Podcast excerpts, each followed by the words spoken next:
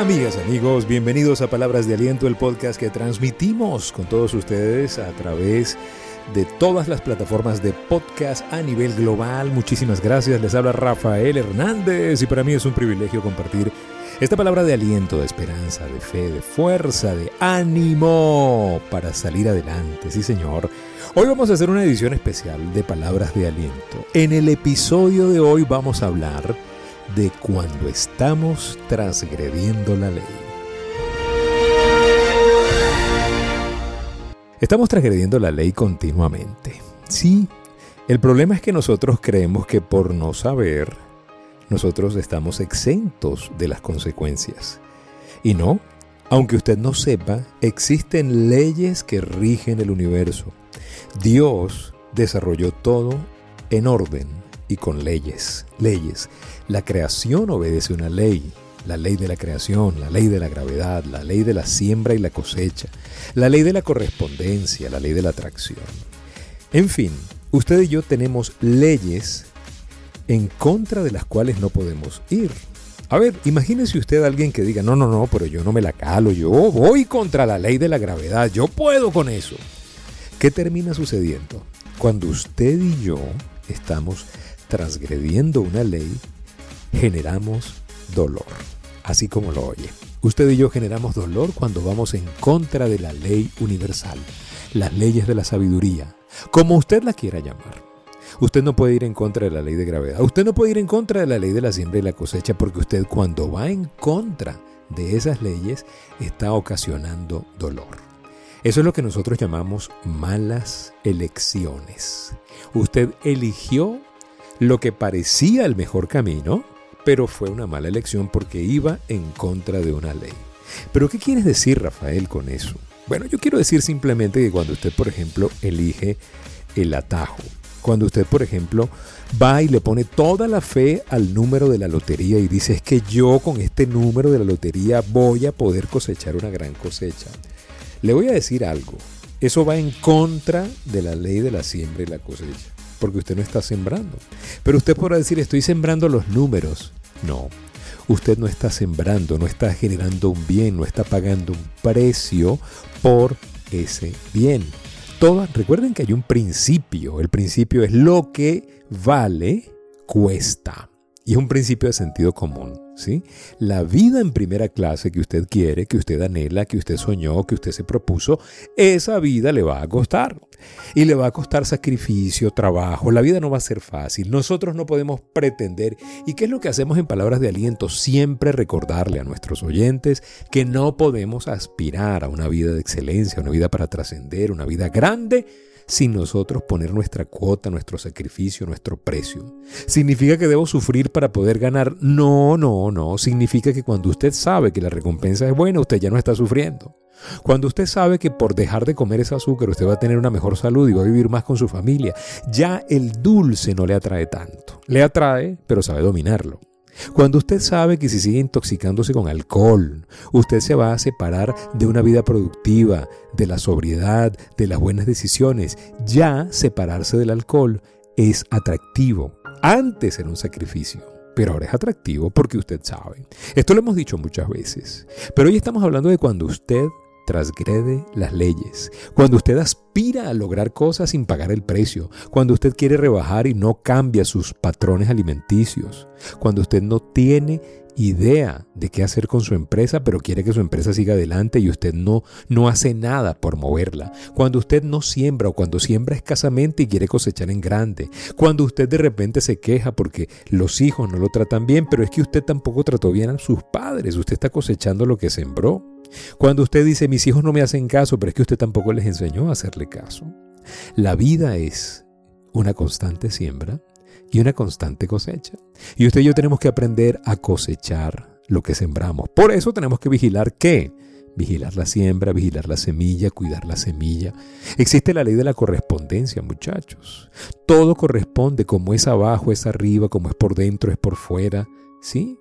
Si usted por dentro es una persona malintencionada, envidiosa, celosa, probablemente por fuera usted puede disimular, maquillar, ponerse máscaras, pero al final se le va a ver la costura. Como es por dentro es por fuera. ¿sí? Cuida tu corazón, porque de él mana la vida, nos dice la Biblia. Usted y yo tenemos que aprender a ser correspondientes, a ser congruentes. No puede ser que usted esté predicando la buena vida, la salud, el bienestar, el amor en la calle y en su casa usted sea un ogro, un asocial, una persona que no saluda, que no ve, que no entrega, que no, que no, que no da su mejor esfuerzo. No se vale. No se vale que nosotros no seamos correspondientes. O sea, ¿por qué? Porque si nosotros somos violentos, la vida nos va a dar más violencia. Porque la vida va a corresponder. La vida va a atraer lo que nosotros creemos que podemos atraer. La vida nos va a dar lo que nosotros le pedimos. Por eso tenemos que cuidar el enfoque. Ahí hay una ley, la ley de atracción. Fíjense que todos son leyes. Lo que tenemos que hacer es cuidar nuestro pensamiento, nuestra mente, nuestras intenciones, nuestro movimiento. Eso es lo que más tenemos que cuidar. Usted y yo tenemos que entender que con nuestras decisiones cotidianas forjamos el futuro que queremos. Con nuestras decisiones cotidianas nosotros forjamos la vida soñada. La vida soñada no es casualidad, no es un golpe de suerte, no es un ticket de la lotería, es trabajo, es entrega, es corazón, es pasión. Eso es la vida que soñamos. Y todo va a depender de las buenas elecciones que haga. Y la buena elección es respetando la ley. La ley dice que si yo siembro, yo cosecho. Si yo no siembro, yo no voy a cosechar. Si siembro poquito, cosecho poquito. Si siembro mucho, siembro mucho. La ley dice, sí, que si yo, yo por dentro me cuido, por fuera se me va a notar. ¿sí? el espíritu alegre se refleja en una cara hermosa. O la cara hermosa es el reflejo de un espíritu alegre. Como lo quieras decir nosotros vamos a traer lo que nosotros queremos. Por eso a mí me angustia muchísimo cuando la gente nos llama y nos dice, Rafael, pero esta crisis, esta situación, esto, esto me tiene ahogado, me tiene confundido. Estás enfocándote en donde no es. Y como te estás enfocando en donde no es, adivina qué vas a reproducir. Lo que no quieres. Por el enfoque. Y porque lo que enfocas es lo que atraes, es lo que provocas, es lo que vienes, es lo que llamas. Es cuando tú dices, no voy a chocar, no voy a chocar, no voy a chocar, no quiero chocar, no puedo chocar, no me puedo enfermar, te enfermas y chocas. ¿Por qué? Porque te enfocaste en eso. Recuerda que el cerebro no entiende la palabra no. Si dices, no quiero engordar, esa frase el cerebro oye nada más quiero engordar, porque allí es donde está el sentimiento. No está en la palabra no, está en el quiero tú quieres rebajar? ¿Por qué no más bien cambias la manera de hablarte? ¿Por qué no más bien cambias la configuración de tus palabras? ¿Por qué no más bien cambias la manera en que te, te expresas día a día? ¿Qué es lo que te está haciendo sufrir hoy? Lo que te está haciendo sufrir probablemente te lo causaste tú mismo por irrespetar una de estas leyes. Lo que te está haciendo sufrir ahorita y tú dices, pero yo no me explico por qué mis hijos no me quieren, por qué, por qué. A lo mejor te lo causaste tú sembrando distancia entre tú y tus hijos. Yo no sé qué es lo que está pasando. Pero lo que te está causando sufrimiento lo pudiste haber causado tú mismo. Y si es así, reconcíliate contigo y empieza de nuevo. Empieza de nuevo. Perdónate las malas decisiones y empieza de nuevo con una nueva conciencia. Nunca es tarde para volver a empezar. Empieza de nuevo. Empieza de nuevo. Empieza de nuevo. Si lo que te hace sufrir lo causó otra persona, porque ¿qué pasa cuando yo transgredo una ley? Cuando yo transgredo una ley, lo que termina pasando es que causo sufrimiento en mí y en otros, ¿sí? Si yo, por ejemplo, y respeto el matrimonio de una persona, estoy causándole sufrimiento a mi matrimonio y al matrimonio de la otra persona, en una mala decisión, sembrando dolor, cosechando sufrimiento. Es automático, es sentido común. Ah, pero tú quieres tener un buen matrimonio dañando los matrimonios de otros. No se puede. No se puede, no se puede ser agresivo en la vida y aspirar a que te mueres a sombrerazos, como decimos en Venezuela. Si tú eres agresivo, vas a recibir agresividad. Y si no lo recibes tú, recibirá alguien y tú te vas a enterar y te va a doler tanto o más que si la recibieras tú. Por eso tú y yo tenemos que entender familia. Y yo aprovecho estos programas especiales de palabras de aliento para extenderme un poco más, para hablarte al corazón, para hablarte allí, allí, al oído, donde estamos ahorita. Tú y yo no hay casualidades, por una razón importante. Estás escuchando nuestro podcast hoy. Y es que quieres transformarte. Quieres dejar de transgredir esas leyes. Quieres volver a empezar. Quieres dejar de causar dolor a ti y a los demás. Si a ti lo que te está causando dolor lo causaste tú, perdónate, ya te lo dije. Pero si tú le causaste dolor a otro, perdona, pide perdón. Y si otros te causaron dolor a ti, perdónalos. Pero vuelve a empezar.